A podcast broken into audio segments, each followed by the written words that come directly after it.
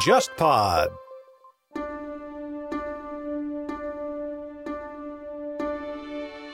你好，忽左忽右终于推出了新一批的节目周边，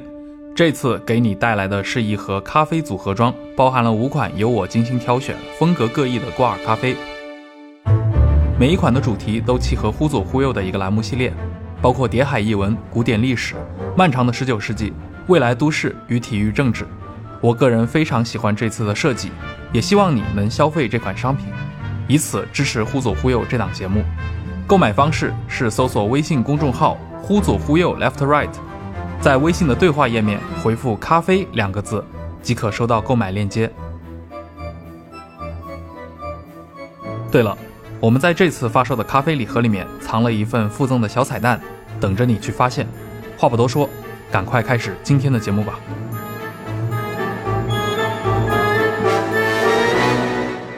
Hello，各位听众，大家好，欢迎收听这一期《忽左忽右》，我是陈彦良。今天我们这期节目请到的嘉宾，之前上过一次《忽左忽右》啊，中国人民大学的马家红老师。大家好，我是马家红。他的方向是国际公运历史，尤其涉及到德国的社会民主党。之前呢，我们在与德国分道扬镳那一期里面，马老师着重谈了著名的左翼领袖，也是重要的女性革命家罗莎·卢森堡的事迹。那么另一位嘉宾是我们的老熟人了。杨洋同志，埃塞克斯的历史学博士。哎，听众朋友们，大家好啊！他以前在《忽左忽右》里面主聊过苏联的革命领袖、苏联红军的缔造者托洛茨基的一生。他也是我们有一个体育与政治系列，也就是迪纳摩这个系列的主播之一。上回啊，我们三个凑到一起，当然是通过远程连线的方式，三个人一起聊了关于19世纪末到20世纪初，在第二国际领导下。共产主义运动阵营内部发生的一些变化，最具体的表现就是作为老大哥的德国党和作为一个兴起之秀的俄国党之间的这样的一个渐行渐远。当然，里面涉及到一些重大历史事件，比如说苏共二大上俄国社会民主工党的分裂，孟什维克派和布尔什维克派。今天啊，我们就书接上回，顺着上次我们三个人聊到的这个大的命题，就是第二国际的一个分裂和消亡。我们来谈谈大规模的这个帝国主义战争，第一次世界大战来临了。那德国和俄国的革命者们做出了怎么样的不同选择？世界战火纷飞的年代，帝国主义战争啊，对，列宁嘴里面的血腥的帝国主义之间的大战。一九一四年，其实，在那之前的话，两个党啊，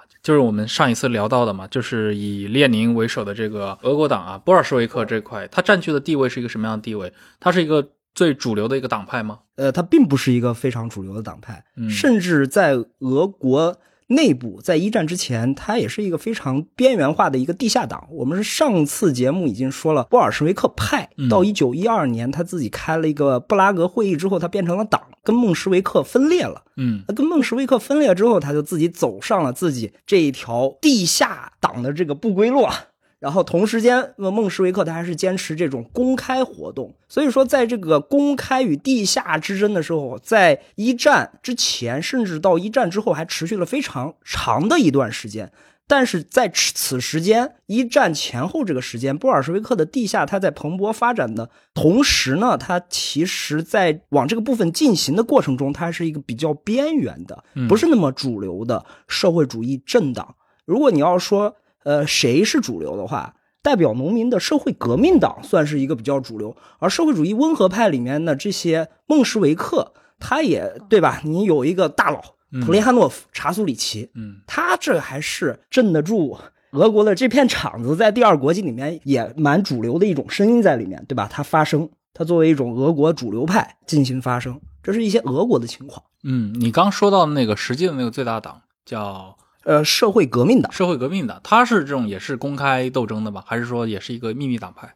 他这个比较复杂，但是它主要是围绕着农村进行活动的。嗯，它主要的代表群体是农民，因为俄国它总体还是一个村社或者农民社会，比布尔什维克所说的工人阶级、无产阶级这个阵营啊，这个阶级力量要更为庞大。那他的思想背景是来自于哪呢？这个跟民意党。民粹主义也有一些关系。嗯，俄国的历史上的民粹。对，比如说列宁的哥哥，他们这一类的，然后包括有一些十二月党人，是不是也有一些这样思想上的勾连？那他们跟比如说我们说的正统的这个马克思主义这块的话，呃，它不算是马克思主义流派中的一支。嗯，你可以说它，因为马克思主义流派里面最重要的一个部分就是阶级，阶级里面是无产阶级，那这个最重要就是工人组成了。那当时一战之前，那个俄国工人只有二百万，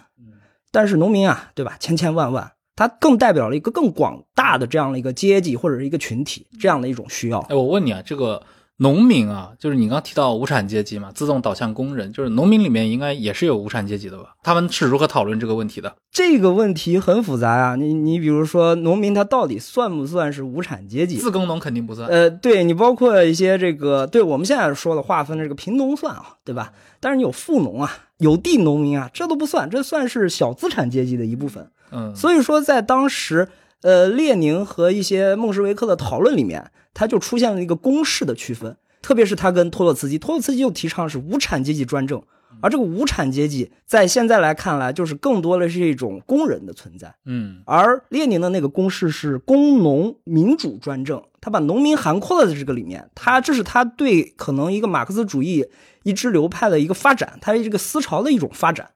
嗯。那刚说到了这个战前啊，大概俄国的这些左翼党派的面临的这个局势嘛，德国这边是什么样子？德国，我们刚才也说了，就是德国党，它其实是当时整个社会主义国际的中心，而且它是整个社会主义世界的典范。它为什么是典范？呢？就因为它能够把对于党的忠诚和对于工会的忠诚能够合二为一，能够高度融合起来。包括我们知道那儿有非常多的很杰出的领袖，像奥古斯特·贝贝尔，嗯。啊，他被那斯宾格勒，就是写《西方的没落》的那个作者说，他是整个现代大军的统帅啊，就这样高的评价。包括列宁也对贝贝尔评价特别高，他说我们建立革命家组织的目的就是为了能够有成千上万的贝贝尔涌现出来。但贝贝尔只有一个，但贝贝尔只有一个。对，就是在德国，它其实并不仅仅是一个很成。熟的一个政治机器参与到议会选举当中，然后由此来去获得呃自己更广泛的这个政治话语权的这样的一个成熟的政党，并且与此同时，它其实对于所有当时的德国工人来说，它是一种理想的生活方式。其实，因为在德国的呃社民党的范畴内，你生活当中的方方面面都可以被涵盖。你比如说，我想去借一本书，我就可以去上党内的这个图书馆去借书，然后我去到工会的这个街区的。食堂去吃饭，所以他的生活方式就是一个，呃，我是一个德社党的党员。他是在德国的这个城市生活中有非常多的这种基层实践在。是的。是的，它有很多基层实践。其实整个德社党，它已经不仅仅是一个选举机器了，它其实意味着你每一个德国工人，你能够加入到德社党，其实它意味着你背后的那个保障，是一种生活方式。它是一种生活方式。对你比如说，他建那个 Hof，什么是 Hof？Hof 就是那种呃，我们早现在可能要理解就是那种工人福利房，但是你放到那个时候一百多年前，特别是奥地利人。德奥这个社民党人一说浩夫，哎呀，那就是党对工人的一种，不光是馈赠啊，就是一种互动。对他其实作为一个德社党党员是一个很骄傲的事情，而且在当时的德社党内部，如果说你这个人不关心政治，就是这样的一句形容词，其实是在德社党内是要比在世界任何一个地方更加具有轻蔑色彩的。社死是吧？就社死。所以，呃，我们知道，在一战以前，大家是处在一种工业文明极度发展繁荣的这样的一个时代。那么我们呃一战之后，我们会说这个批判历史进步主义的这样的一个历史观，但是实际上进步主义这个历史观，它在战前是深深的扎根于这个战前的这种不断的繁荣当中的。我们在那个茨威格的《昨日的世界》当中也知道，就是他曾经说，他说一战以前的那个美好的世界，就是一个人们认为和平会永远持续下去的时代。所以我觉得正是因为这样的一种嗯工业繁荣，还有，呃，给每一个德社党员带来的这种生活的安稳以及稳步向上，感觉到自己生活是一日比一日好的这样的前景，它才会使得就是德社党在这个一战之前很长一段时间，就一战马上要临近了的时候，他甚至都并不认为一战会爆发，嗯就他会笼罩在这样的一种和平主义的这样的一种祥和当中。他们会相信，就是随着我们这个党党员的人数逐渐增多，我们的选票越来越多。因为在一九一二年的时候，德社党已经获得了三分之一的选票，成为了议会第一大党。嗯，所以他们当时呃一个普遍的想法就是，我们呃随着这个党逐渐发展，他会把所有的老百姓、所有的穷民苦贫苦大众全都囊括进来。常入社会主义了。对，是就是这样呢。到时候，到时候就没有所谓的什么社会主义跟资本主义之间的决然分裂，就是我们没有这样的之间的差别，我们就可以自然而然的过渡到一个完美的一个社会当中反。向的和平演变。对，就是一个和平演变，所以他他是活在这样的一种前景当中。而且是对德皇这样一个帝国的这样一种和平的演变。当时被恩格斯还有考茨基等人，他们有一个名称啊，就把这个称为疲劳战略。对，疲劳战略疲劳的是疲劳，德意志第二帝国，对吧？但是最后看到一战，对吧？进来了之后，这个疲劳的其实是德社党自己了。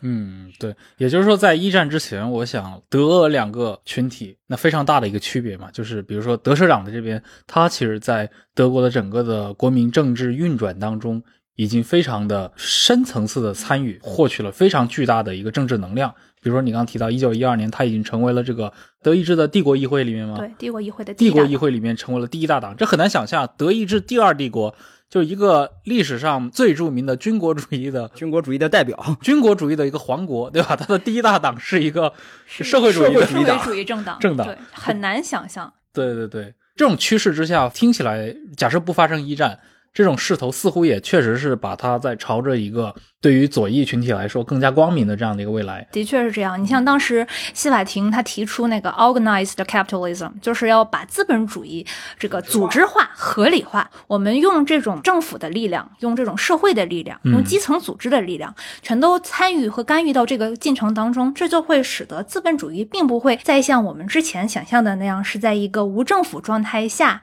嗯，的自由贸易、竞争嗯自由竞争这样的，会导致一个经济危机或者垄断。嗯，，对。我很感兴趣，因为通常来说，像战前啊，一战之前那几十年是第二次工业革命非常繁荣的时期啊。那德国在这场二次工业革命、电气革命当中是作为一个非常大的一个受益方，德国和美国都是作为这种后进国家非常重要的代表啊。那在德国，它面临的一个，比如说它的社会结构，它的一个政治力量开始有越来越多的这些社民主义参与进来。他们对于一些传统的，比如说在马克思那个时代思考的一些，比如说一八四八的时候思考过的那些经典的一些问题，因为他们成了一个合法政党，他们是如何再去，比如说面对阶级问题，面对是否要革命这个问题，我不知道战前的社民党他们有一个一般性的理念了吗？关于改良还是革命的这个争论，上一次呃节目的时候我们有讲过，嗯就是它是从一八九七年、一八九八年开始，一直到一战之前，嗯所以它始始终没有停歇的关于改良还是革命的问题。虽然说他党内有这个改良派，他就认为什么革命啊没有什么意义，我们还去拘泥于这种党章的教条式的什么理论的这种革命有什么意义呢？运动就是一切，只要我们在运动中。那么，对于艾尔福特·纲领这个撰写人 Kosky 来说，考斯基呢撰写的是艾尔福特纲领的理论部分，所以当时那个政党还是要取代现行的这个秩序嗯为最后目的的，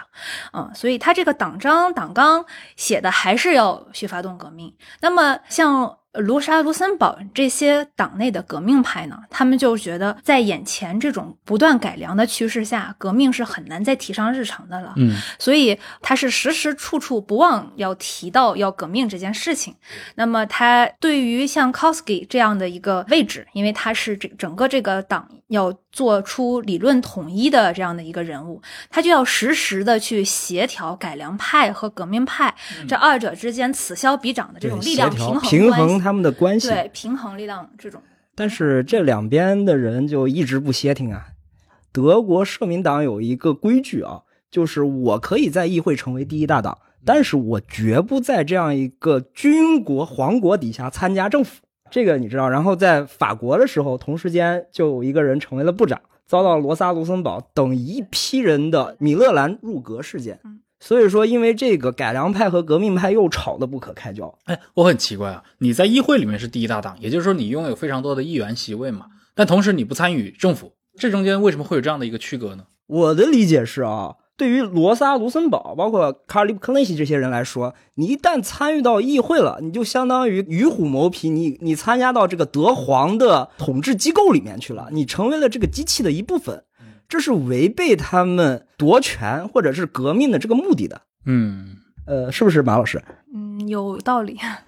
一九零二、一九零三年的时候，其实，在第二国际有开代表大会去讨论这个问题，就是选举权斗争的一个问题。改良派很显然就是认为，那我们都能够当到部长的这样的一个级别，能够去推行和对工人有益的政策，为什么不呢？但是对于像罗莎·卢森堡这样的革命派，他会说，就是眼前的这都是点点滴滴的胜利，这都是微不足道的。就是这种胜利和最后我们想要去达成的革命的这样的使命。这个是不可同日而语的，不能因为眼前的这种所谓的胜利而沾沾自喜，而迷失了真正要去做的那个远景。那么，其实对于整个德社党来说呢，像 Kosky 这样的位置，他就需要去平衡这二者之间的关系，并且对外要。体现出我们这个党它是统一的一个声音的，是有统一的形象的。因为是从一八七五年艾森纳赫派、盖德派他统一了德社党以来，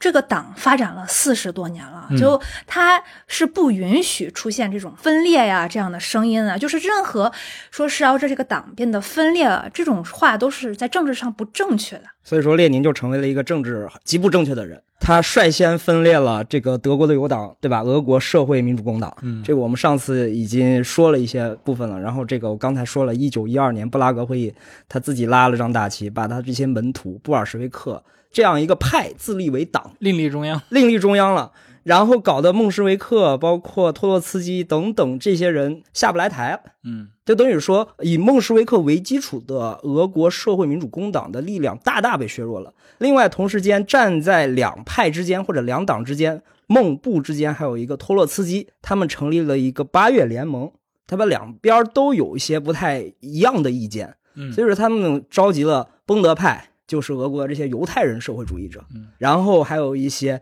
召回派。召回派就是布尔什维克的极左翼，他要把沙皇的立宪会议里面的这些社会主义代表全部都招回来，就是你不要去参加这个所谓的沙皇议会或者沙皇政府。然后另外一个是孟什维克的取消派，取消一切地下活动。嗯，呃，所以说这个也遭到布尔什维克的反对。这些人他组成了一个团体，叫八月联盟。然后马尔托夫和托洛茨基在当时这样的一个组织里面扮演一个非常重要的角色。马尔托夫就是孟什维克的领袖。我们之前讲火星报编委会嘛，他是非常重要的一个人物，包括普列汉诺夫、列宁、马尔托夫，这其实是一个三驾马车一样的人物。但是到了这个一九一二年。那俄国其实就已经不像德国那么政治正确，它已经四分五裂了。所以相对来说，在战前，德国还是一个统一的党。对，同时在议会中，虽然里面的，比如说我们提到的这些党员、党的一些领袖之间有一些不同的观点，但总的来说，从组织架构上还是一个政治实体在真实的运转。但是在俄国这边的话，可能第一，他们也无法参与到这个沙俄帝国的政治运作当中；第二，他们也面临了一个实际上的一个分裂。如果从这个角度看起来，如果站在一九一二一三这个时间点上，那可能更应该成功的似乎应该是德国党啊，对，是统一的、团结的党，对，统一的、团结的党，而且已经实际上握有了第一大党的这个，对吧？你想成为政权，那其实是一个分分钟的事情。但是俄国这边就是遥遥无期，对，遥遥无期，而且你看不到未来，包括列宁他们这些人都看不到未来。哎呦，因为首先他们有一种资产阶级的这种所谓的民主的传统和环境。他不像德国党，哎，我可以去选举啊，我可以去游行啊。那俄国就不一样，你说你一个牧师上街游行都可能给你抓起来了，他就完全没有这种所谓的民主的气氛存在。这也是为什么造成了列宁他一定要强调一个东西，就是地下传统。嗯，列宁这套地下传统他是从哪学来的？他也是从民意党人他哥哥那里面学来的，包括之前的这些民粹派，对对对，嗯。他是从这个地方学，所以说有一些学者专门研究他和和他哥哥，包括他跟民意党人之间的这个关系，为什么造成了他这种性格，或者就是他执着的进行这种地下政策或者这种地下运动，而相反，那个我们上期讲到托洛茨基看欧洲什么都是好的，这个光明的未来在欧洲。这是托洛茨基，包括阿克雪里罗德、马尔托夫，他们的共识在欧洲。嗯，所以说他们一直看着德国这样的一个母党的成长，他们很羡慕。哦，所以反过来说，其实列宁倒不太在乎俄国党如何如何，他其实更多是关注俄国内部的对，这样的一个事情。可以这么说。嗯，那中间列宁不是应该他被流放了很久吗？在瑞士，对，在瑞士，包括在英国，他和当地的这些左翼接触了怎么样？其实也一般吧，很少听说他像托洛茨基一样什么成为考茨基或者贝贝尔家里面的座上宾。他基本上好像一个人躲在家里面写作的时间比较长，然后包括去大英图书馆呀、嗯博物馆，呃，对吧？他经常有他的这个脚步，但是他还是蛮喜欢游历的，他自己游历，但是他不跟别人玩，啊你可以这么理解。对，他心心念念的，其实所有的东西就是俄国怎么样可以诞生一场革命。嗯，对，这就是为什么他在流亡期间，他身边聚集了非常多的这个俄国流亡的这些人士，而且这些嗯俄国流亡人士，甚至他只会说俄语，对不会说其他的这些个，你比如说德语很重要，英语很重要，他们都不会讲，他们只会讲俄语。而且他们跟谁接头呢？就是列宁周围的这些人，嗯所以就形成了一个布尔什维克，甚至是列宁集团的门徒。啊，就是一种高度组织化，甚至有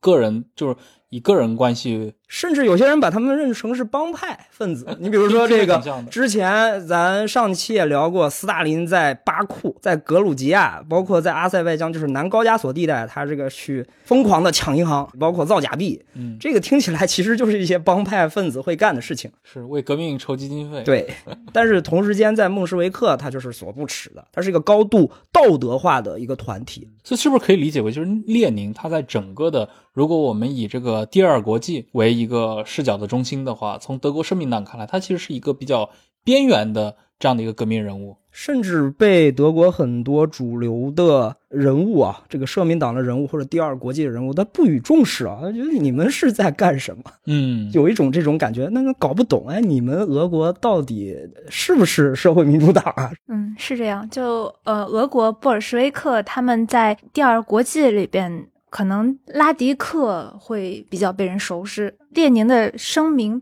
并没有那么响亮。因为拉迪克，我们上期聊了嘛，他也干了跟罗莎卢森堡一样的事情，去批大佬，到处去跟谁论战。然后他这个虽然说被很多人批驳，但是他的声名也从此显赫了起来。而且他同时跟呃罗莎卢森堡一个共同身份，他们都是波兰人。对，就是他们是属于那种我没有很强的我的民族身份认同感，就是在政治上的。我的意思是因为他是我要把我的一生献给无产阶级事业了嘛，那么这是一个国际的事业，真正的没有祖国的。，对，它是一个国际的事业，所以只有就是在阶级的问题解决了之后，所谓的这个民族才才以一种文化的形式而存在，因为那个时候国家已经被取消了嘛。哎，我就很好奇啊，你像罗莎卢森堡，他作为一个波兰裔，他有思考过俄国革命的前途吗？因为波兰在十九世纪末，它是属于沙俄帝国的嘛。对他有思考过，而且他会认为俄国革命的爆发，一会儿我们可能会要去聊一九一七年俄国革命的爆发。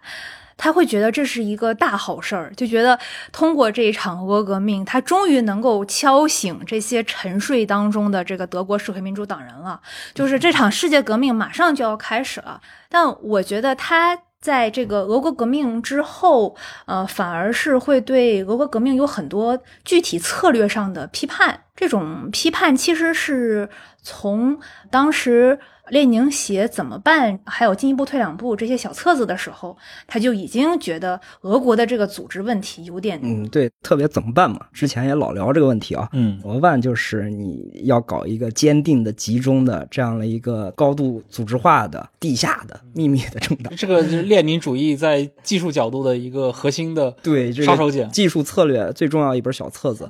这个受到罗萨卢森堡对他有一些技术问题的不满。就是卢森堡他批判的点在哪呢？就是他有哪些是核心理念是不认同的？他的核心理念就是他觉得这个民主集中制的问题，嗯他觉得你这种民主集中制最后就是把民主给取消了，就只剩下集中了。只剩下一个人说了算对，就只剩下一个人说了算了。而对于罗哈罗森堡来说，他一直推崇的是群众的自发性，嗯就是要通过群众他们自身的这个运动，它的轨迹来去纠正中央委员会。而不是让中央委员会自上而下的去号令这个群众底下应该怎么样做。嗯他们俩是截然相反的两个路数，而列宁就会觉得，只有这个精英、无产阶级革命家，他们才知道下一步该怎么办，甚至需要去告诉这些群盲们，他们应该怎么办。所以说这是所谓的灌输论，这个此时间也遭到了俄国党内包括孟派的一些人的反对。比如说最典型的就是托洛茨基，嗯，对，就是它是一个是自上而下的啊，一个是自下而上的。这当然和德国跟俄国两个国家完全不同的政治环境有关，因为在德国这种民主的这种政治渠道已经很成熟了，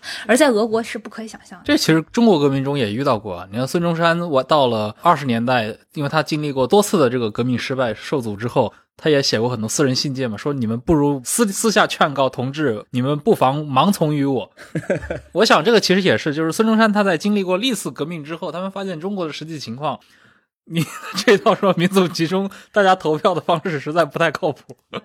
而在俄国那种情况下，你很多情况下也没法民主，因为你人都找不全，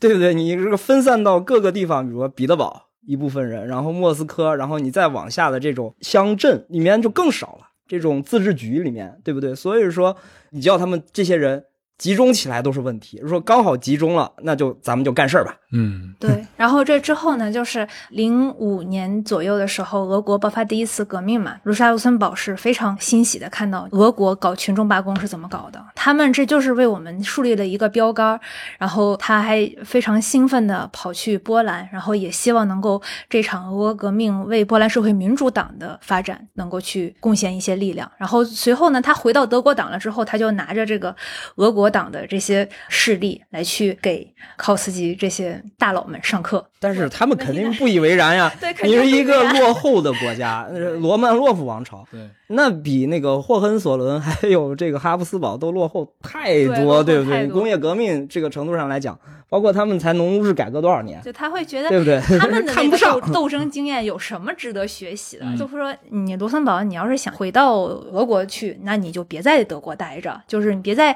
德国党内还说着这些俄国的这些语言，说着这些俄国的势力，这在我们这儿是没有什么市场的。然后在这之后是零七年的时候，第二国际的苏加德代表大会。列宁跟卢森堡又关于就是一旦发生战争了的话，我们应该怎么做这样的问题，然后达成了一个一致的意见。然后在这之后就又关系不好了，对 对，所以他们俩的关系是时好时坏的。然后到了一九一七年前后的时候，他其实是对俄国党又爱又恨的，就是他呃爱的地方就是我之前说的，他希望能够俄国革命，呃俄国革命为我们带来世界革命的浪潮。那么他不开心的地方就是在于，那么你之前本来是一个党内的组织原则的问题，现在扩大成了一个国家政权的组织原则的问题。对，然后他们关于战争的这种预测呀、讨论呀，到了一九一四年成为了一个现实，嗯，对吧？萨拉热窝这一场刺杀事件造成了整个欧洲的震动，这听起来在一战战前的话，德国这边德国党的实际投入和它的运转，包括实际影响力是非常庞大的。但是在俄国，我们也很难看到新成立的这个布尔什维克的这个政党有太多的这个实际的这个政治力量。我想在俄国的广大民众当中，可能大部分人是没有听说过的。你从这种环境下说，确实是第一次世界大战给了他们非常大的一个机会。所以这个是他从爆发的一开始，是所有人都开始意识到可以投入到这场混战中间去运筹帷幄吗？就是列宁对于一战爆发这个消息传过来，他们是如何应对的？首先，整个第二国际就是一个大型战队学的现场啊，啊，分成了很多派别啊。最重要的两个派别就是护国主义。所谓护国主义，就是站到自己国家那一方，保卫自己的国家，然后说对方那都是反动的、帝国主义的。另外一方就是国际派，国际派就是他要求和平，就是以前那种长久的和平不见了，就是还是回归到和平，我们才能搞社会主义。嗯另外一部分人就是列宁这样的人，更坚决的说：“哎，这个时机到了，革命的时机到了，我们可以通过这个东西来真的搞点事情。”嗯，所以说，在俄国内部，这两派人就开始混战了啊。首先，代表护国主义的老普普列汉诺夫跳脚出来说：“说这个罗曼诺夫王朝只有打败了德奥这样的帝国，俄国才会有实进行社会主义实践的机会。”嗯那同时间，那个相对的王德威尔德那个比利时人，第二国际执行局的这样一个局长身份，他就说，呃，只要德国士兵还在比利时人的家里，他是比利时人，那我就不开第二国际会议。嗯哼，对，这是他的一个说法。所以说，就等于说第二国际整个分裂了。然后俄国内部也出现了很多情况。刚才普列汉诺夫、查苏里奇他是这个意见，另外一种比较平庸的意见就是唐恩一些二流的孟什维克的意见就是，哎呀，这个打仗其实也挺好，一定条件下，如果俄国赢了，那俄国可能就会变成一个资产阶级民主国家。嗯这种观点遭到了阿克雪里罗德、马尔托夫、托洛茨基一致反对，他们就是反战，他觉得这打仗有什么好？打仗我我们很多事儿都干不了了，嗯而且你这个国际主义在这儿呢，对我们长期他们说长期第二国际就是为了来宣传这个国际主义，结果你看看第二国际那边自己护国了。嗯我们这个普列汉诺夫也成为了对吧修正主义者了，也不站我们这边了。所以说，只有他们这几个人还在苦心维持这个孟什维克或者是不是布尔什维克这个阵营里面的嗯这些俄国社会主义者的团结。那列宁就呃很典型了，就是我要搞事情，通过这个机会。那德国这边他们的，因为德国党跟俄国还不太一样，俄国这纯粹在野，对。德国的党它是正儿八经，它有议会席位的，这个国家参战了，对，就是其实直到战争爆发前一天，德社党都始终是保持着一个和平主义的立场，因为你想，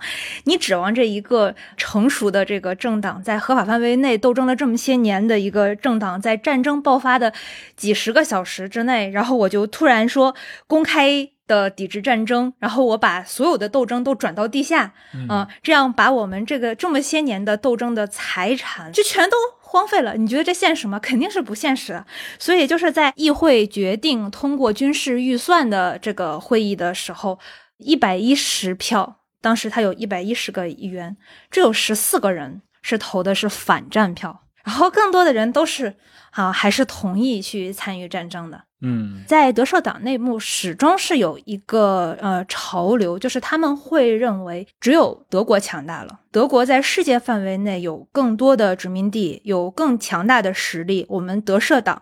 也才作为这个国家的子民，嗯有过分享更多的这种成果。果然是当权派的思路。对，这就是德国工人也不愿意啊，德国工人也要打仗啊。对，但是这打仗了，我这个之前社民党给我的这些东西，对吧？我们一块儿成长起来，这些社区它还存在啊。你说罗曼诺夫王朝打进来了，这些俄国土豹子们打到西欧了，那我们这些东西是不是变变成焦瓦了吗？所以说他们肯定也要选择参战。是，就是德国跟俄国相比，就是俄国那些喜欢打仗的，然后并且希望搞事情的人，就是有一点光脚的不怕穿鞋的。是，反正本身也是个地下党，啥都没有。对罗曼诺夫王朝政府也没我一份股。对，所以说就诞生了列宁的一个当时比较极端的一个思想。嗯，叫革命失败主义。革命失失败主义这个词儿啊，在一九零四年、零五年日俄战争中间，这个布尔什维克派、列宁他们自己就提出来过。但是那次战争毕竟还是个区域战争，这次直接是一个对吧世界性的爆发的大战。这个怎么理解呢？这个你可以通过两条路线来理解。第一个就是把帝国主义战争变成国内战争，就其实就是把帝国主义大战变成国内革命，这是第一点。让帝俄越乱越好。对你越烂，我才有我登台的这个机会。嗯第二个就是失败，谁失败？沙俄失败啊！沙俄失败了，才能加速革命的发展。所以他也是所以实际实际加速论是这个加速主义的源头。加速论者。对，是这样。嗯其实像罗莎·卢森堡，他也是这么看啊。他当时也是希望那个最好是德意志帝国能够失败。但在社民党，他们主流是不能这么想的。他这这个这个政治不正确啊！对。这帝国有我一份儿呀。对呀、对，所以当时其实反战派在呃党内的这个领袖层面上，最后就集中到两个人身上，就是聚光灯打到两个人身上，一个是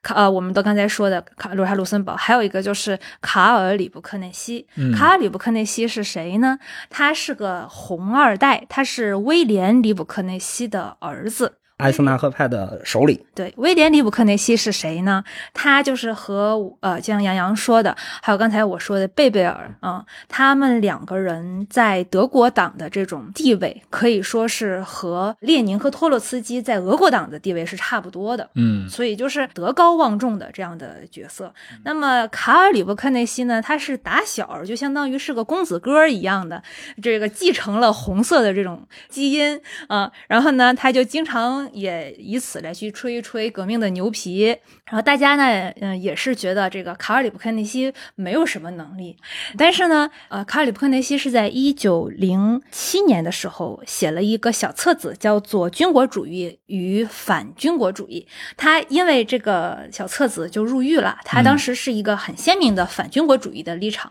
因为他就要把这个我是一个主张革命的这个人设要立得非常鲜明嘛。他就因为这个小册子入狱了之后呢，我们知道，对于一个革命者来说，入狱在某种意义上是一层镀金，对吧？对 所以 跟海外呃留学一样。对，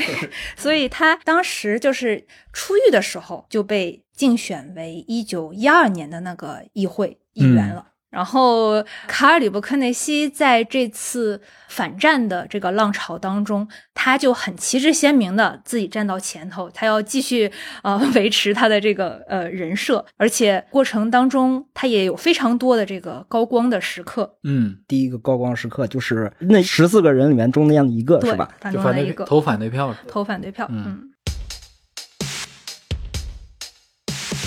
忽左忽右的首档付费节目《谍海译文》已经在忽左忽右的第一百四十七集上线了。这是一档付费的单集节目，我和沙青青老师用将近一百分钟的时间，探讨了冷战的真正起点——古琴科事件和背后的间谍疑云。节目可以在小宇宙 App、喜马拉雅 FM 或者忽左忽右的微信公众号上找到，欢迎大家前去购买，支持《谍海译文》接下来的更新计划。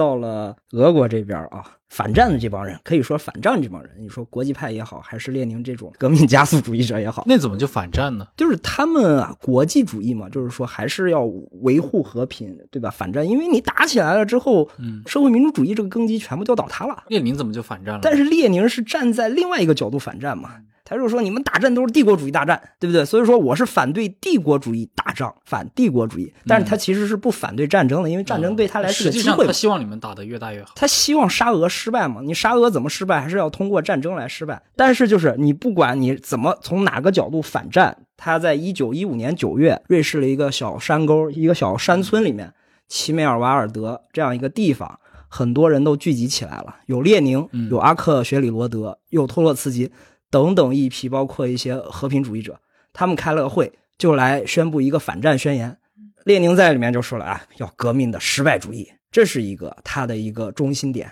这基本上所有人都反对他，说我们要求和平呀，反的是真正的战争，你反的是帝国主义的战争，对不对？那我们也知道是帝国主义战争，那不打不是更好吗？但是托洛茨基算是站在他这边，但是两个人这积怨已久，旧恨未消，又添新仇啊。所以说他们在这个会议里面也吵了一架。另外就是同时呢，他一边提出自己革命失败主义，他另外一边又提出了一个倡议：第二国际还要他干什么？我们跟他 say goodbye，我们直接跟他拜拜了。正式的分裂，对我正式要跟他分裂。嗯这个消息传回俄国，对列宁门徒是非常有冲击的。嗯因为布尔什维克再怎么干，他还是这帮人还是崇尚母党。母党是谁啊？那当然还是德国社民党，是那个第二国际。第二国际对于他们来说一种希望，嗯是一种梦想。哎呀，我作为一个俄国人，我还是希望成为德国社民就党。大家可以自行脑补，这个到三十年代土地革命战争期间，如果有人提出我们要跟共产国际彻底分裂，这种冲击力可能很接近。所以说，当时列宁有一个门徒加米涅夫，嗯基诺维耶夫、加米涅夫、斯大林是后面非常著名的三驾马车嘛。加米涅夫作为中间的一个人，他被沙皇刚好逮捕了。然后呢，这个革命的失败主义，沙皇已经知道了这些密探们，嗯就作为了一个叛国罪的证据，说你们都是列宁的门徒啊，嗯那你们都是肯定是支持革命失败主义啊。所以说就去质问，是甚至就拿作一个证据去审判加米涅夫他们这些人。加米涅夫他们其实说实话不满，不满在什么地方呢？就是不满，你是你要跟第二国际分裂啊，这我不干呀。第二个就是你革命失败主义，大哥，求求你，你在外面瑞士怎么喊都行，我在这边干革命。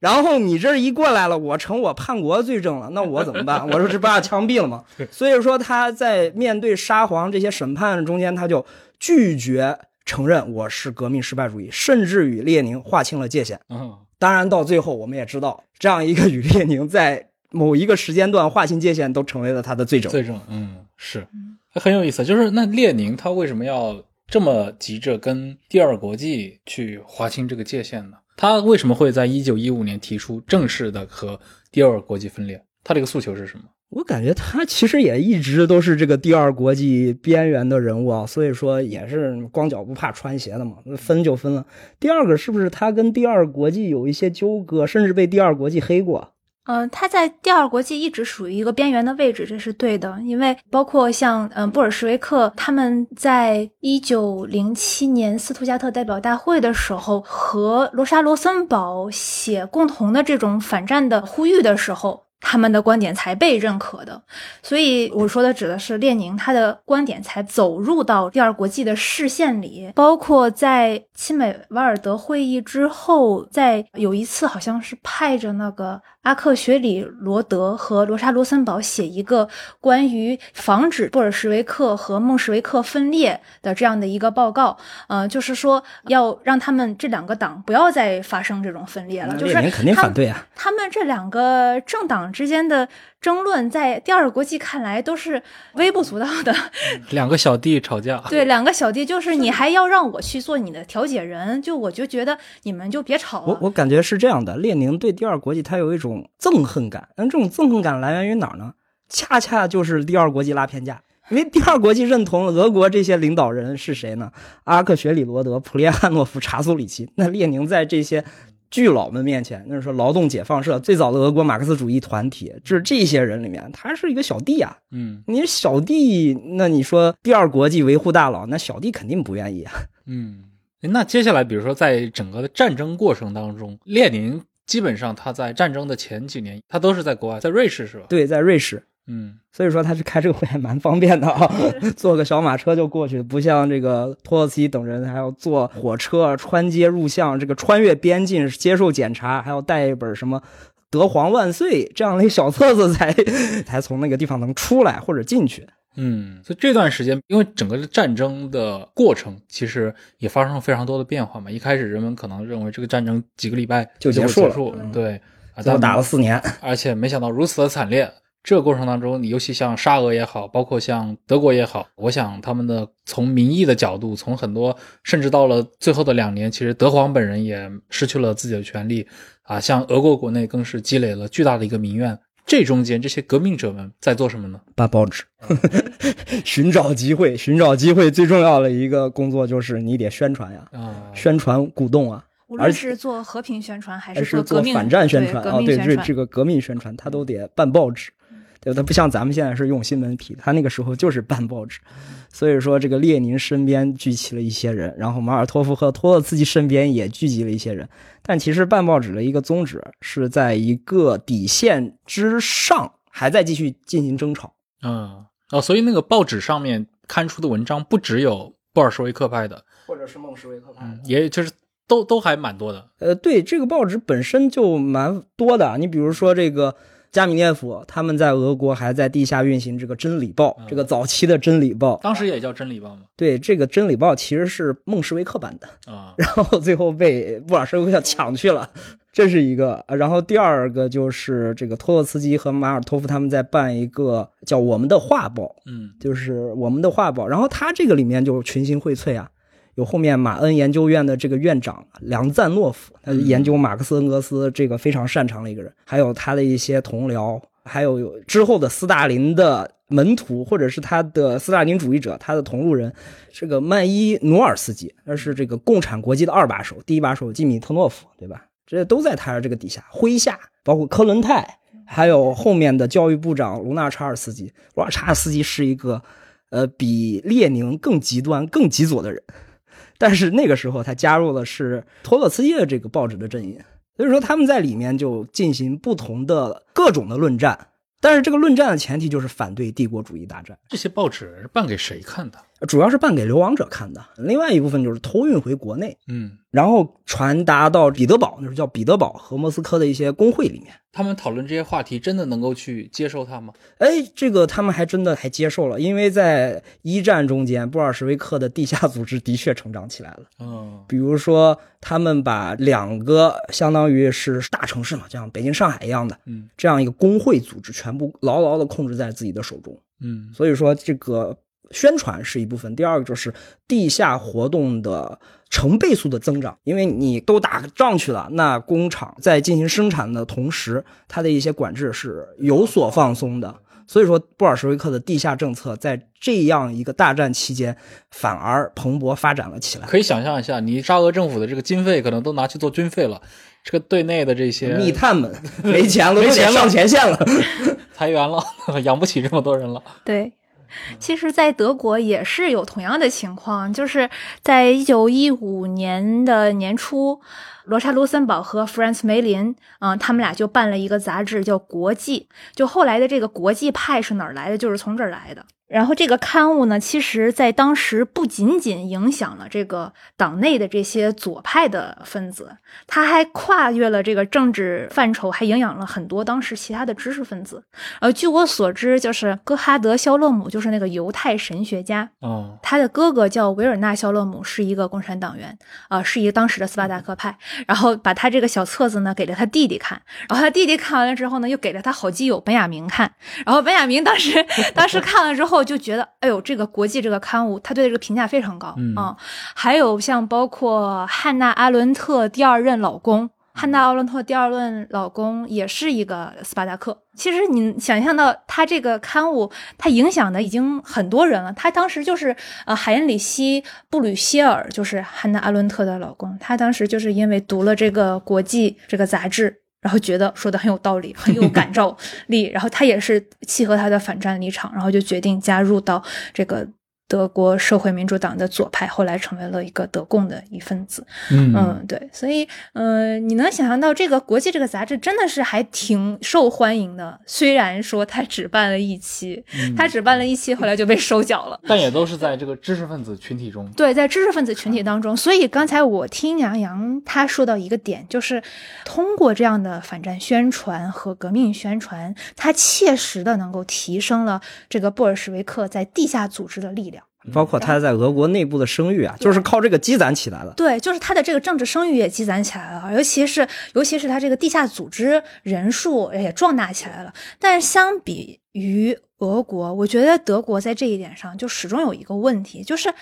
它是上层的知识分子和下层的这些革命工长，这些常年在工厂工作生活，而且在工会斗争工作的这些工人的老大哥们。其实他们的这个日常生活和这个知识分子的革命宣传之间是两张皮，是是割裂的，是根本是之间是互不相通的。其实这也恰恰是一方面是因为德国社会民主党太过于成熟，它革命分工非常细，嗯然后它也并不像是我们刚才说的这个布尔什维克的这个革命家组织、革命家集团是那么集中的那样的政党，它可以牵一发而动全身，它不是这样类型的政党，所以才会使得这个革命宣传这一个层面和底层的老百姓、底层的工人之间是脱节的。嗯其实虽然说这个。国际这个杂志，哎呀，办呢就办了一期，而且这个传播量很广，影响很大，但是是在知识分子内部的传播。哎，你刚刚提到一个词啊，就刚刚在说国际杂志的时候，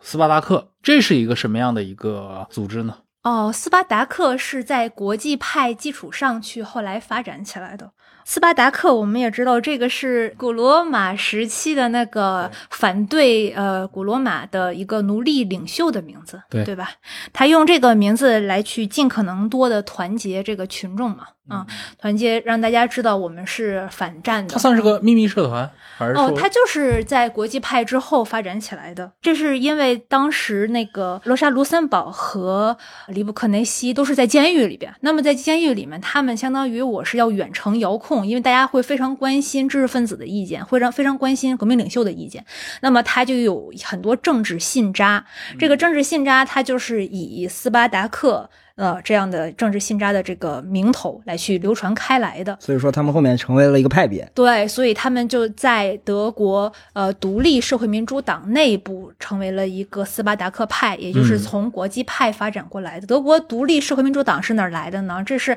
他从德国社会民主党当中分裂出去的。对他们就是一帮反战的这些中立的。这样的德国社会民党的党员，比如说像 Kowski，比如说像伯恩斯坦，比如说像哈兹这些人，他们当时都是反战的一个立场。嗯，他们后来自己从这个德社党当中独立出来，是一九一七年的年初，然后他们独立出来之后，呃，其实是嗯、呃不是他们自愿的，而是艾伯特当时是德社党的这个党首，嗯他觉得我不希望再受到这个反对派这些的掣肘，我你们所有的一切反对派，你们就从我们这个党脱脱离出去吧，你们就离开我们这个党吧。所以说这个 教父就走了，马克思主义的教皇离开了自己的党。Kowski 他们就后来自己建立了自己的德国独立社民党。那么你们的从这个名字也能听出来，独立就是我是和德社党之间是不相干的啊。那么我这是完全是在一战的这样的一个背景下，我要去反战的这样的立场，呃，去建立的这样的一个政党。然后在这个政党当中，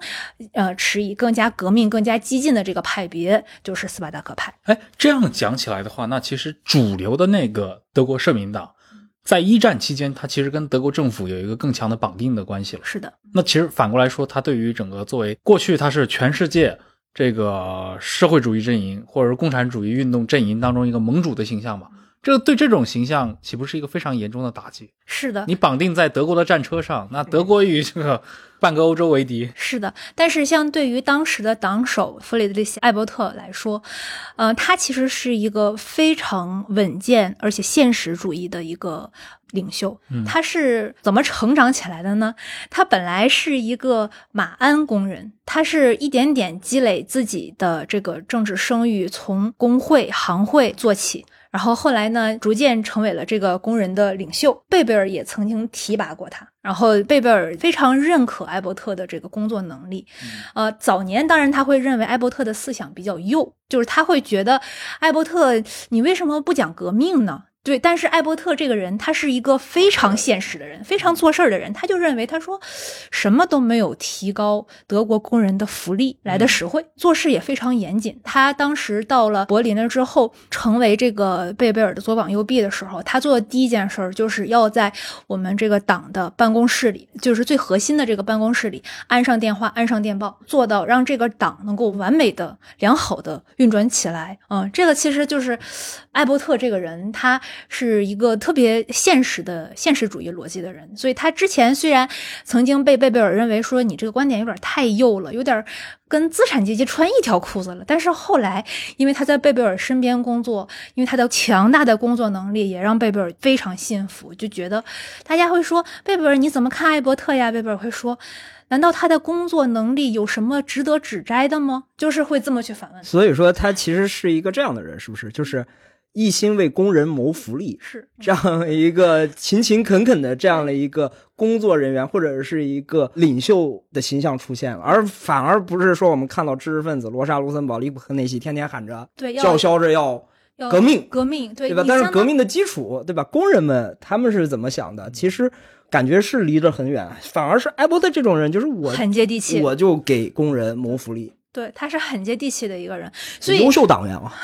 属于优秀党员。所以我们看传统的这个呃革命史的书写，它更多的是从共产党的这边的政治派别出发的去书写革命史，会把艾伯特书写成一个小人，说他是个叛徒啊、说他怎么和这个普鲁士军官团勾结勾兑，然后最后背弃了这个无产阶级的事业，呃，说他呃如何阴险狡诈。但实际上，其实这是一种非常这个脸谱化的，嗯，先入为主的是吧？一个务实的人，反而你会对他有很多好感，不至于脸谱化到这样一种程度，对吧实？际上，就我们看当时德国革命发生了这个内乱了之后，他想的第一个问题是怎么恢复秩序，尽快恢复秩序。让工人吃饱肚对，子，让工人能够有着非常正常的生产生活，能够开启。他考虑的是这个问题，所以他是一个非常务实的人。我又觉得应该为艾伯特去正一下名。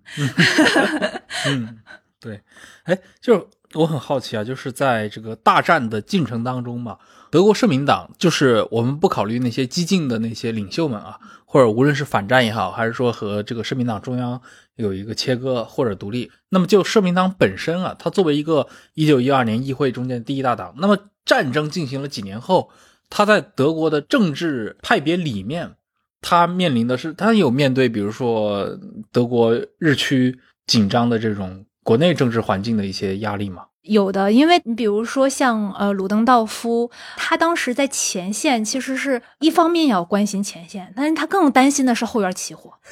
所以就是他当时就是会想要如何能够尽快使得这个国内的这个政治局势能够稳定。那么我们知道是。一九一八年的时候，呃，当时德国的那个战争已经是颓势渐显，基本上已经无力扭转乾坤了。那么鲁登道夫的想法就是，我怎么样能够把这个战争的性质改变一下，我把把它变成一个维护我们国土安全的、维护我们德国国家政权的这样的一个一个，变成了一个自卫战，从一个侵略战变成一个自卫战。当然，他这样的一个想法在国内也没有被认可。哦，呃，所以他后来罗登道夫就自己辞职了嘛。嗯，因为他很担心的一点就是德国前线的这些士兵确实被这些和平宣传所影响了。嗯啊，厌战度太高了。对，厌战程度非常高。当时我为啥说一九一六年是利布克内西的高光时刻呢？他是因为被议会党团开除了嘛？就是他这种鲜明的这个反战的思路，他一旦失去了体制内的这个晋升渠道了之后，他也是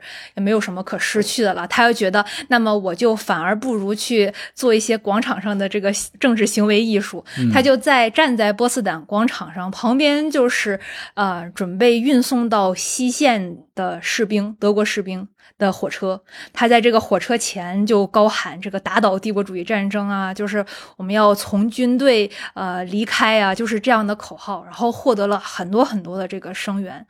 然后大家也的确。我觉得，哎呀，里布克内西说的非常有道理。当时在德国前线的士兵里边，甚至都是以“里布克内西万岁”来去作为互相打招呼的这样的。嗯，那你刚提到，其实鲁登道夫他的那个想法，就把一个侵略战争，因为在一个颓势的情况下，改变它的性质，变成一个自卫战，这样的话能够延续大家的一个战争热情啊，其实是在维持这个战争。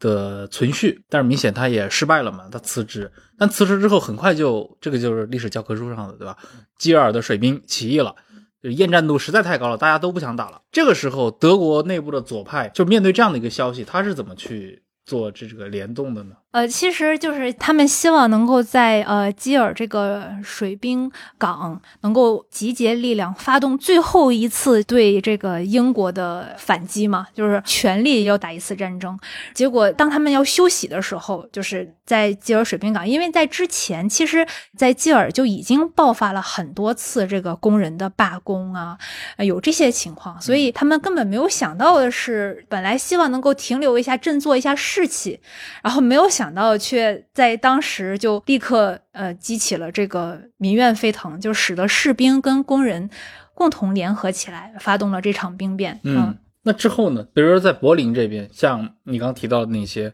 社民党大佬。对，就是基尔的这个水兵起义了之后，他就立刻在向汉堡啊，在向各个地区全都去蔓延辐射，最后当然就蔓延到了这个柏林。嗯，然后柏林也自发的成立了这个工人士兵代表委员会。嗯，真的，我们过去在那个教科书上看到的一般。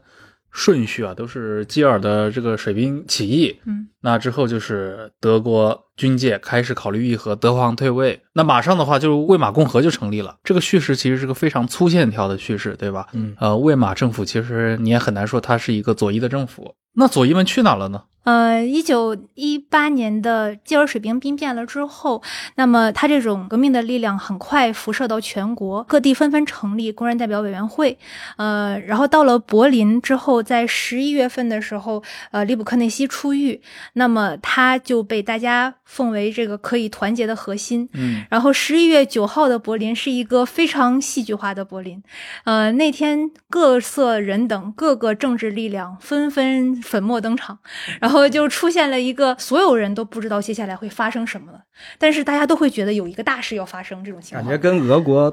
之前的那个二月革命事件有点像啊。对，是有这种感觉。当时呢，因为我们知道德皇他都是站在这个城堡上去检阅队伍的，所以前一天呢，德皇德皇退位了之后，整个柏林和勃兰登堡的地区就只留下一个将军来去，是说我来领着我们这个护卫队去守皇宫，因为皇宫。它还是一个呃，相当于有这个帝制的一个象征，政治象征嘛，呃，所以他们就是守守在皇宫门前，那么他们要去捍卫这个最后的皇权，但是他们当时还不知道这个德皇已经退位了。然后其实很多士兵呢，就是在这种上面的长官说你要去继续守卫，那么他就盲从，从上午一直到中午，命令改了三次，就是一会儿说让守，一会儿说大家可以撤了，一会儿说又得守，所以是大家属于一个非常混乱的状态。然后就有的人就说德皇已经退位了，然后这就在士兵当中产生了这种犹疑和怀疑，本来都不太想守了，本来这种革命的火焰已经燃烧到了柏林，大家都是觉得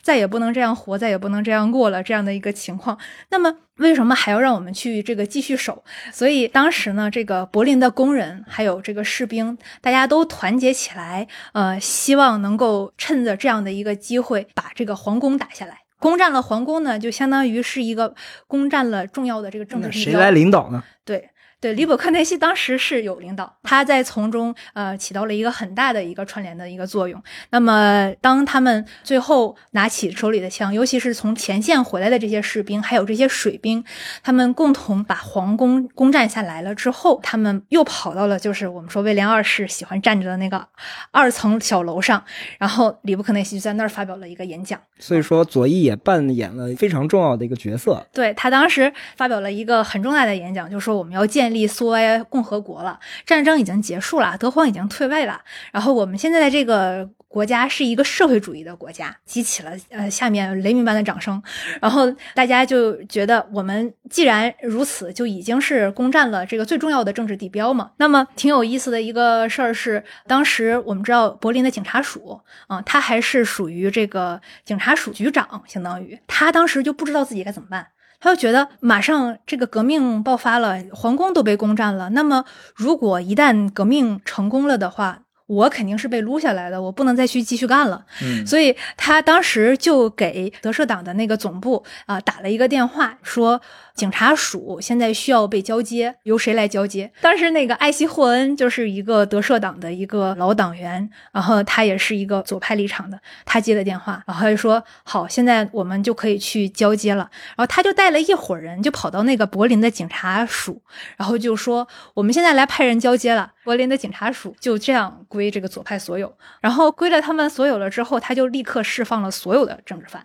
然后还有，比如说谢德曼，就我们知道谢德曼都是和这个艾伯特两个人一起并称的 齐名叛徒，齐名的这个叛徒。然后说这个谢德曼当时就在议会大楼里边，他准备要去开会，然后但是呢，突然就是一伙人进来了，一伙人进来就把这个谢德曼拎出去，说谢德曼你必须得说两句，里布克内西已经发表完讲话了，该轮到你说了。然后谢德曼就说。我有什么可说的呢？为什么一定要让我说呢？他说，里布克内西已经说宣布成立苏维埃共和国了。然后谢德曼当时就傻了。当时他想到，一九一七年俄国革命已经成立了一个俄国苏维埃，他知道俄国发生了那些乱七八糟的事情，他不希望这些事情也发生在德国，所以他就觉得里布克内西实在是太乱来了。但是没有办法，就这一帮轰又怂恿着他一定要去做一个讲话。嗯哼，然后谢德曼就也难辞其咎的。发表了一段讲话，就是说我们成立了共和国，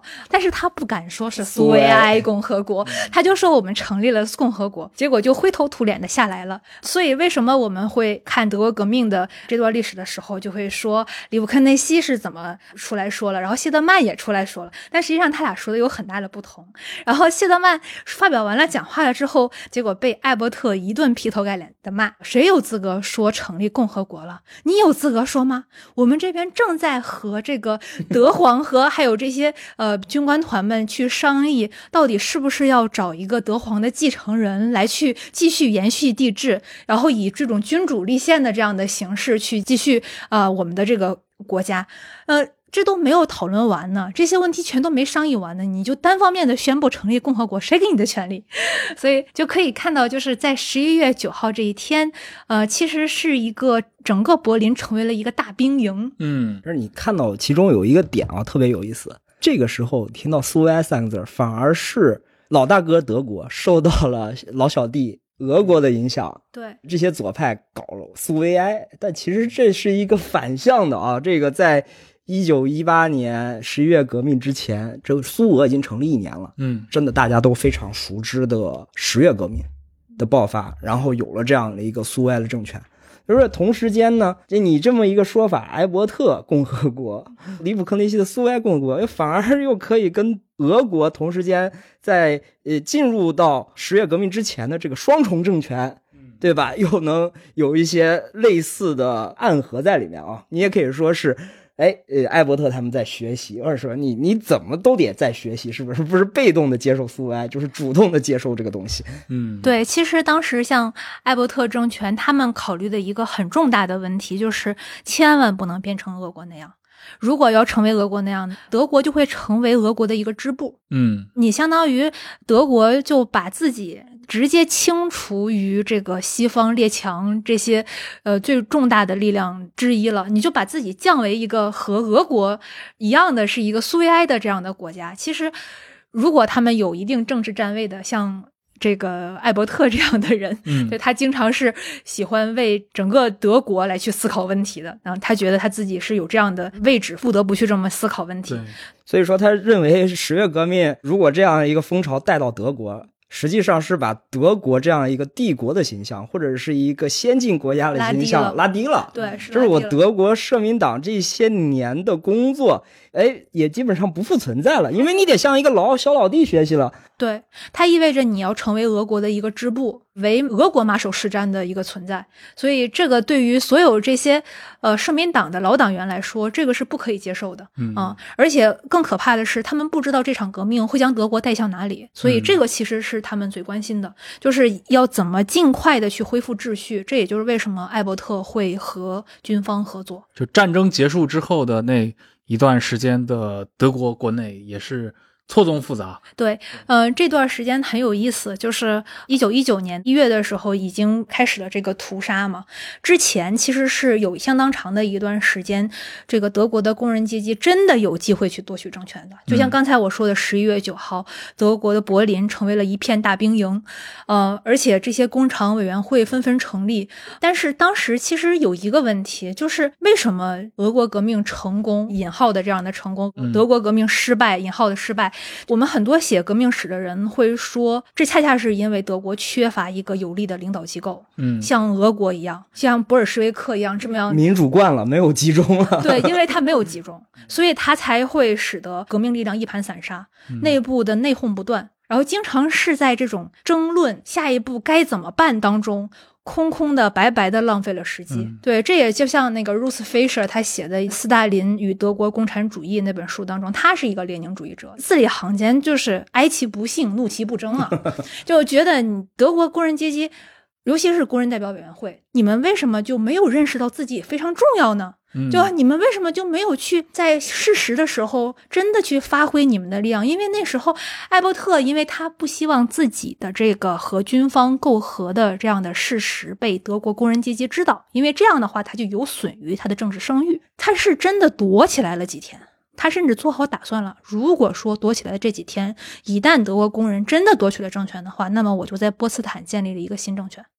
所以他是做好这样的打算的，但问题是德国工人不争气，怒其不争啊！对，就是怒其不争，就是他没有利用这样的时机，而恰恰在这样的一段时间里，艾伯特还有这个军方集结了军队，嗯开进柏林，然后开始屠杀左对，翼，开始屠杀。但是我们其实恰恰需要问的一个问题是：为什么德国工人阶级这个时候无动于衷？为什么他们没有起义？所以这个才是一个问题，而不是说缺乏组织。缺乏组织这个东西，它更多的是一个基于列宁主义立场一个评判。但问题是，真正需要问的问题，恰恰是为什么他们是这样爱其不幸，怒其不争呢？当然，我们其实可以有很多讨论了。就比如说，就和俄国相比，那么很主要的一个就是我们刚才也说了，就是他的这个革命领袖和底层工人群众之间，它是有革命分工。所以，虽然斯巴达克，尤其是像里卜克内西，他是主张要联合各方的左翼势力，然后集成一个统一的力量，然后推翻艾伯特政府，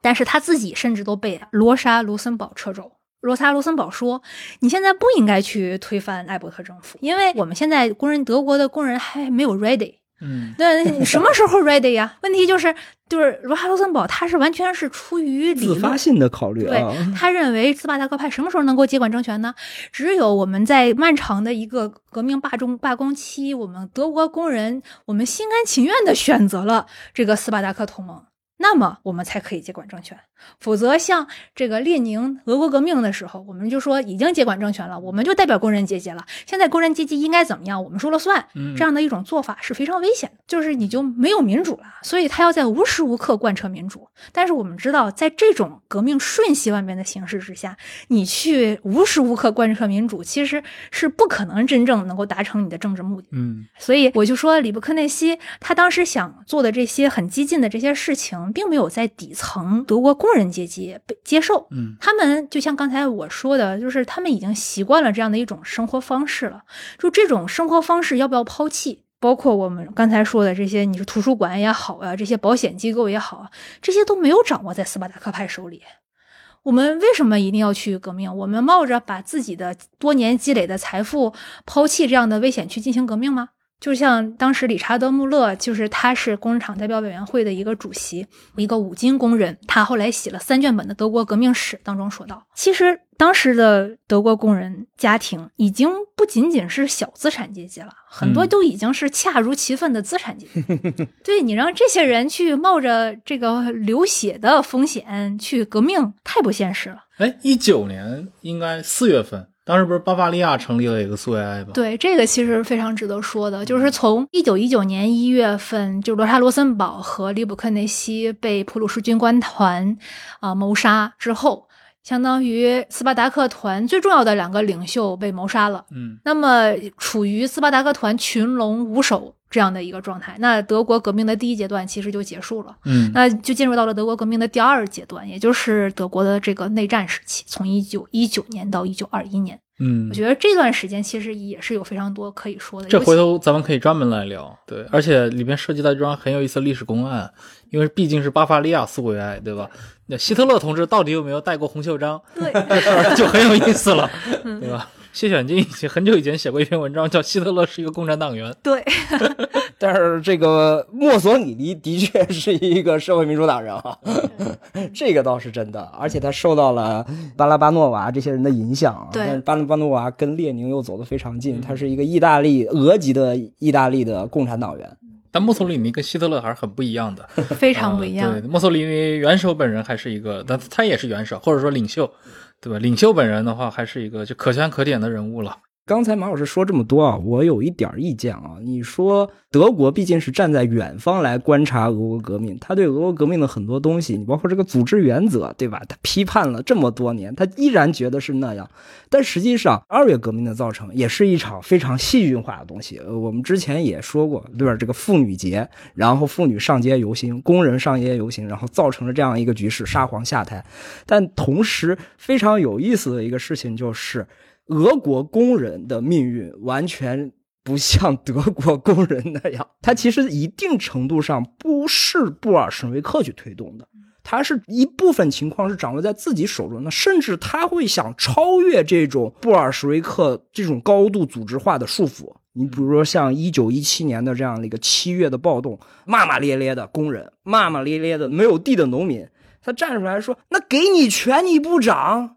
给你工人权你不涨，你作为一个工人的代表，或者你作为一个社会主义的代表，那你就拿去呗。那我们不就是掌权了吗？我也不想为什么你们所讨论的是资产阶级革命还是社会主义革命，对不对？呃，我流两次血，我流一次血都够了，而且这个大战我已经非常厌恶了。那你们这些社会主义者，克伦斯基社会革命党人，他已经当政了，嗯，对对，包括这孟什维克已经进入到政权里面，那你们这个还在说我们要建立一个资产阶级的民主国家？那作为工人，他本身他说这是个什么东西，嗯，对不对？相反，这个列宁在一九一七年四月提纲提出来了之后，他看到了这个夺权的机会，他跟托洛茨基明白，我们只有这次机会可以拿到政权。嗯，他们是被工人涌入到了这个所谓的东宫里面，而不是像对吧？里布克内西站在那个地方自说自话。虽然说很多人说是布尔什维克所策划的赤卫队如何如何，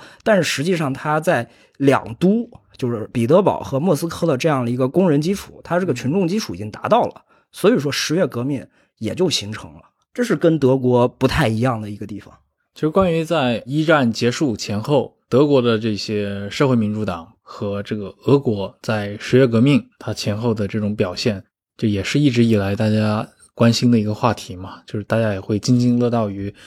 最终你站在一个共产主义的呃历史叙述里面，就是为什么俄国党会成就，德国党最终却失败了。那第二国际，它在全世界作为一个老大哥的光芒，也逐渐被这个苏联以莫斯科。形成的一个新的一个国际，对这样的一个国际所取代，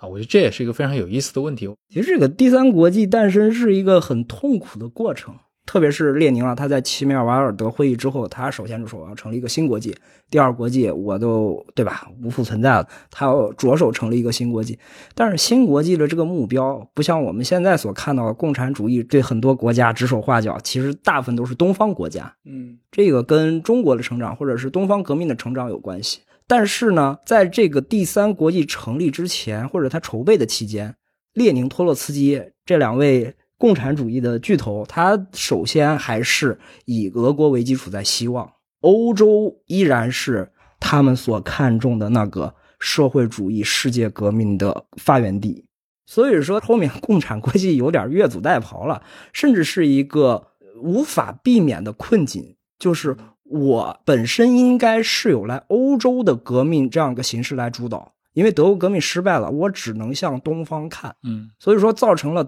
在俄国这样一个贫瘠的地方，形成他自己形成了一套领导权。这其实，在一战之前，甚至是不可想象的。嗯，是不可想象。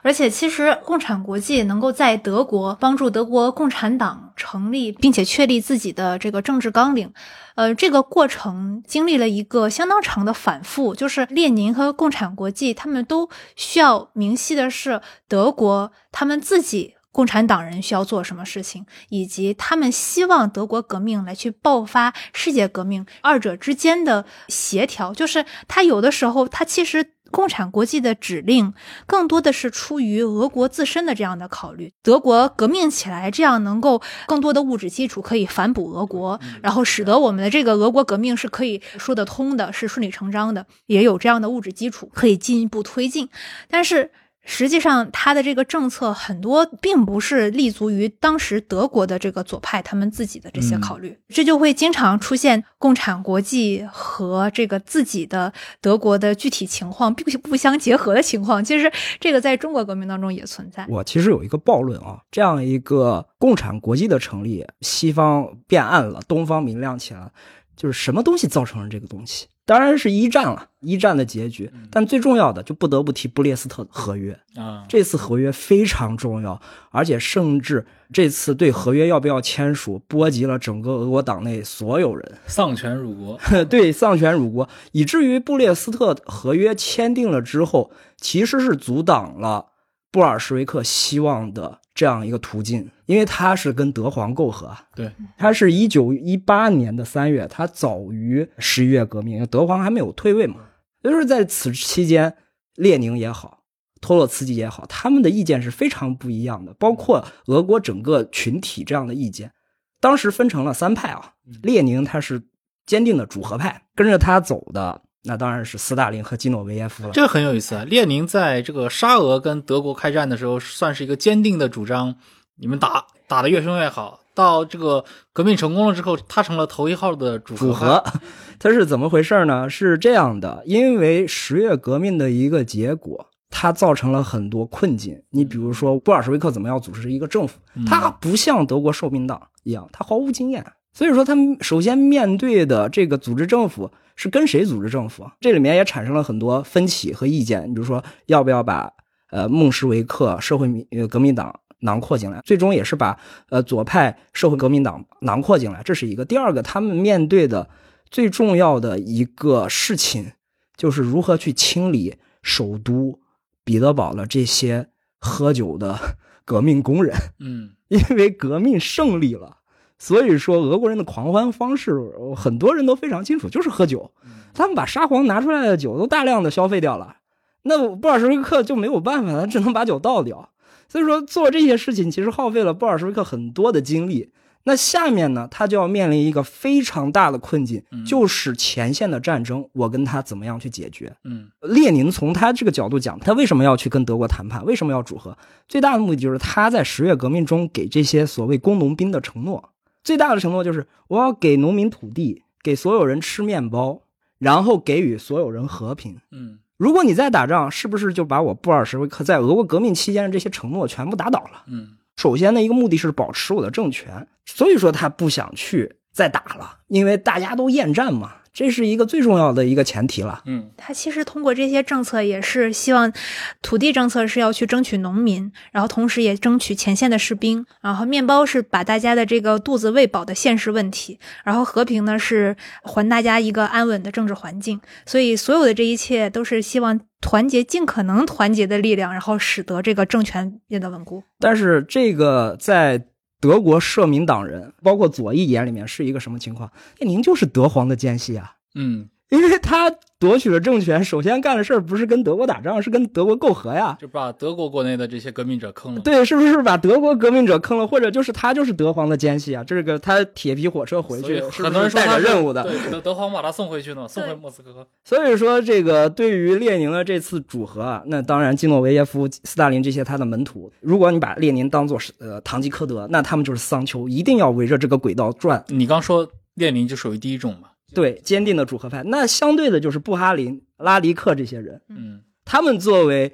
坚定的国际主义者，他们说，如果我们这边不干了，那德国怎么办？这是对西欧工人的背叛，这是对德国这些正在要搞革命的工人阶级的背叛。嗯另外一条就是，当时在开一个第三次苏维埃大会，工农兵代表都来了，然后大家就在这个会场上激动的唱国际歌。其实国际歌是有一种国际主义的这样一个表现，嗯所以说你唱国际歌就表明了这些代表们是支持战争的，或是倾向战争的。所以说布哈林他们也有了底气，那我有群众基础的支援，他就跟列宁对前线厌战的判断产生了分歧。就是一方要主战，一方要主和。那当时前线的一个情况是什么呢？托洛茨基他主要负责谈判，他到前线去看了，他跟德国的这边进行了很长时间谈判，因为他要观察这个形势，包括他要去缓和党内这两派之间的关系，他要协调。所以说，他不想造成党内的分裂，他不想造成党的分裂，因为有前车之鉴啊。这个前车之鉴就是法国大革命啊，对不对？你一旦在打仗的这个过程中产生了很多争论，嗯丹东、罗伯斯庇尔纷纷被推上断头台。他担心这个事件出现，甚至当时左派共产主义者，就是布哈林、拉迪克为首的这批人，包括岳飞、吉尔任斯基都在内啊，他们就是开了个玩笑，这个笑话还挺流行的，就是我们要逼列宁辞职，甚至可能要把他逮捕，是因为我们要支援西欧的工人阶级搞革命。如果不把列宁撸下来的话，这个革命就没有办法搞了。十月革命当中出了公贼。所以说，这布哈林的这个说法，热拉迪克的这个说法，成为他后面大清洗是站在列宁对面，是历史的叛徒的一个对证。史反动言论。对历史反动言论。所以说，最后呢，这个结局是什么呀？就是双方进行不断的拉锯战。当然，列宁最擅长的东西就是劝说自己党内的同志了。嗯那托洛茨基站中间，他不战不和，他就弃权了，带了吉尔任斯基几个人一块跟他弃权了之后呢，形势就偏向于列宁。所以说，布列斯特条约其实是阻挡了苏俄向希望的这样的一个途径。布哈林当时开完了这个关于布列斯特合约签订的这个会的时候，他就痛哭流涕，然后他走到走廊里，抱起了这个托洛茨基，就大哭啊。他说：“托洛茨基，我们把党变成了一个大粪坑。”然后以及刚才你说的那个。列宁开会的时候，我觉得他好像开会有一个特点，就是大家先争论，就是一顿争论，然后各方都谈自己的观点，然后争得面红耳赤，他一言不发。然后他最后的时候，然后他来了一句话：“那我们就这样办吧。”然后最后大家同意决定。他其实，在背后做了很多工作，不光是一九零三年啊，这是这个二大时候，他就是不争论战背后，经常就是跟马尔托夫谈，跟托洛茨基谈，你怎么想，然后把对方劝说到自己这个观点上。就是很很典型的这种反而在会上，对政治局会议的这种套路，就开会的时候是不讨论的，都在会前讨论。这个事件产生了之后，到了二零年，列宁又推翻了他在布列斯特条约的这样一个主和派的这样的一个观点。他说：“那我们要进攻波兰，打过波兰就是柏林。这也是机会主义了。